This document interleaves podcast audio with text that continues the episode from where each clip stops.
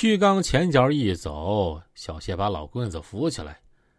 老棍子说：“哎呀，我真是老了，哎呀，老喽。”小贤呐，我说三儿啊，别笑话大哥啊，大哥算他妈完蛋了，真的。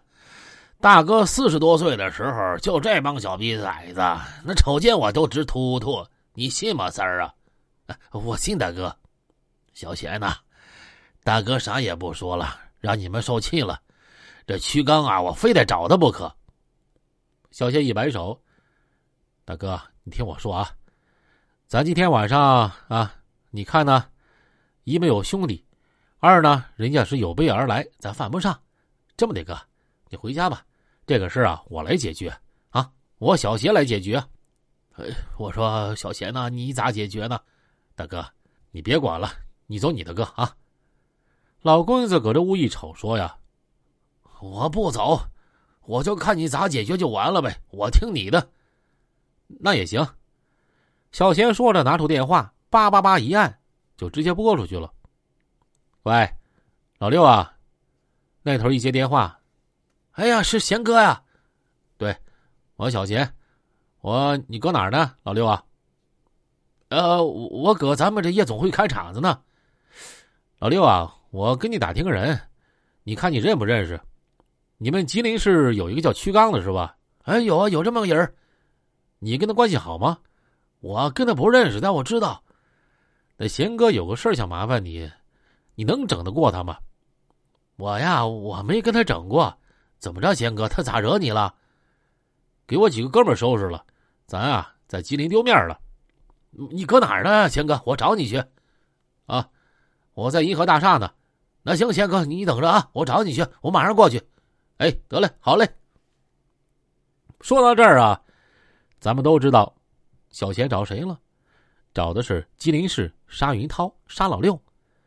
沙老六接完电话，当时领了二十几个兄弟呀，四台车，老六开了一台奥迪一百，当先开路，往他们银河大厦楼底一来，给小贤打了个电话，说：“贤哥，我到楼下了，你下来吧。”小杰说：“行，我这就下去。”啪嚓，电话一撂下，这三儿啊搁边上听着呢，琢磨着：这贤哥真牛逼呀，搁吉林市都有兄弟呀。一瞅对贤哥老尊重了，大哥大哥叫着。老棍子也懵了，心说：“沙老六这名儿挺熟啊。”小贤说：“对，沙老六叫沙云涛。哦，我听过那小孩，挺虎逼的。”小贤也没说别的，就往楼下走。赵三儿呀也跟下去了。沙老六带了二十几个兄弟搁门口站着。小贤一出来，沙老六啊就赶紧迎上去呀：“哎呦，贤哥！”那二十多个兄弟啊也都朝着小贤挥手。那个，你看给大伙添麻烦了啊！这兄弟们大半夜的，那个让我给折腾来了。哎呀，我说贤哥。这他妈算啥呀，哥？你跟我说说到底咋回事啊？也不是啥大事儿，自个儿兄弟上曲刚的夜总会玩牌去了，完了之后呢，赢了点钱，让曲刚啊给抢回去了，给我这老哥哥也揍了。嘿，老刘一听就急了，这他妈能行吗？这不是打人打脸吗？多少钱，贤哥？那个二十多万，我给你要回来行不？哥，光要回来不说，我还得收拾他。小贤一瞅说。这么的，老六啊，也别给你添麻烦，你怎么方便怎么来啊？贤哥这边呢，毕竟吉林市我也不认识别人，你放心，贤哥，你到吉林的等于回家了，所有事儿交给老六来办啊！我马上联系曲刚，你放心，贤哥，你就搁银河大厦等我，等我消息，所有事儿交给我老六去办，行不？行，老六，那我等你消息啊！说完了，杀老六这伙人就上车了，也没告诉小贤他们要去哪儿。但是老六这人呢，贼血性，挺讲究。小贤也知道。小贤一瞅，这四台车都开走了，这三儿啊，搁边上问：“贤贤哥真牛逼啊！这这老六干啥的呀？”啊，吉林市船营的一个手子。三哥，我都不乐意说你呀。你说晚上搁你房间啊，你要么叫我，要么叫老棍子，你把我俩都喊去，你啥意思？不是贤呐，我我有点害怕呀。哎呀，我说三哥呀，你这非得让我把你点破呀？啊，你他妈多坏呀，三哥！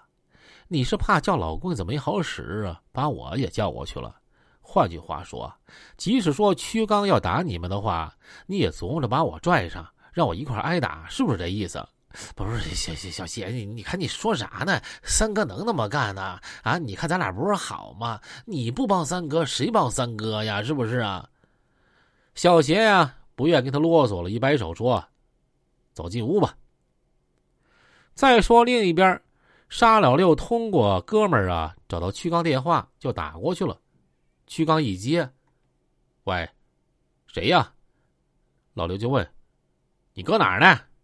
什么玩意儿？我搁哪儿？你你你谁呀？要知道沙老六到底能不能把这钱要回来呢？咱们下回呀，继续分解。